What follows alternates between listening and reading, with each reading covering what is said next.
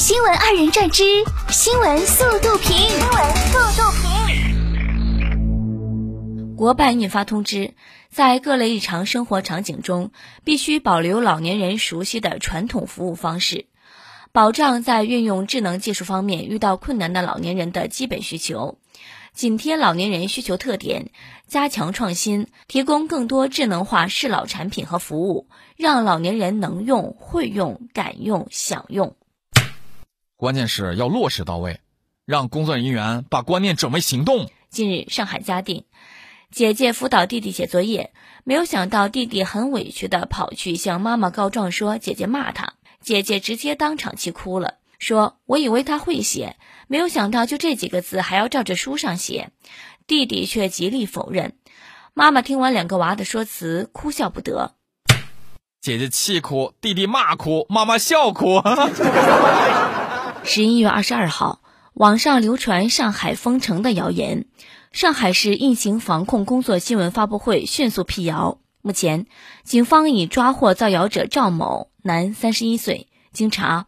赵某为哗众取宠，通过社交媒体发布上述谣言，造成恶劣社会影响。现赵某已被依法行政拘留。警方提醒：网络不是法外之地。就这种人，就应该多在监狱里头关几天，好好尝尝自己个嘴欠的结果。号称一贴就能信号满格的手机信号增强贴，一张小小金属片，贵的几十块钱，最便宜的甚至还不到两块钱，而产品版本更是五花八门，从八代、九代一直到第二十六代。但实验证明，信号贴对手机信号无任何改善作用。智商税家族又添新成员。燃油宝、节电器、电动车提速电容、手机信号增强贴、WiFi 信号放大器，欢迎补充哦。二十一号，杭州，一小男孩打疫苗时不断挣扎，妈妈控制不住，此时带俩孩子路过的一位叔叔上前帮忙，双腿直接将小男孩固定住，和小男孩妈妈一起将孩子锁住。孩子说：“叔叔，叔叔，你不讲武德。”近日。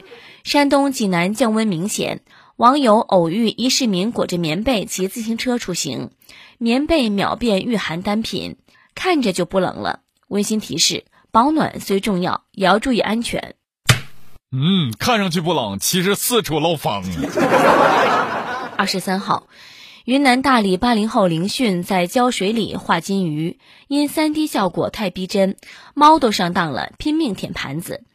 林迅称从事树脂画已八年，树脂画是利用胶水凝固后在上面作画，每干一层再画一层，最终呈现立体效果。耗时最长的一幅画曾花费一年。猫说：“喵喵，你个糟老头子，坏得很。” 近日，江苏南通村民丁平家突然飞来一只孔雀，还在鸡窝里安家，与鸡群相处融洽，好像鸡窝里飞来了一只金凤凰。家人也开心，表示寓意很好。丁平推测，孔雀可能是养殖的，会归还失主或送给动物园。金窝银窝不如有饭的窝。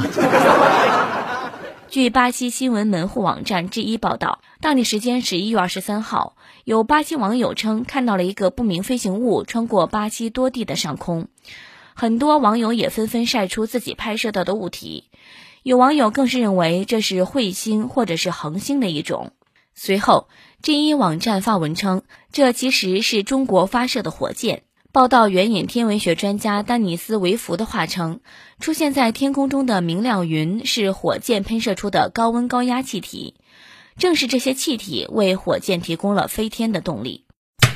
大惊小怪的呀是嫦娥了啦！二零一八年感恩节，火鸡豌豆在投票中击败了另一只火鸡胡萝卜，被网友选中作为嘉宾参加白宫举行的一年一度火鸡特赦仪式。在当时的仪式上，特朗普是这样嘲讽胡萝卜的：“这是一次公正的选举，但是胡萝卜拒绝承认败选，要求重新计票。现在我们得出结论，抱歉，胡萝卜你还是输了。”这段视频如今被翻出，并在网上疯狂转发。网友纷纷惊呼：“特朗普神预言！”这告诉我们别瞎说话，保不齐你就预言了自己个儿的未来哦。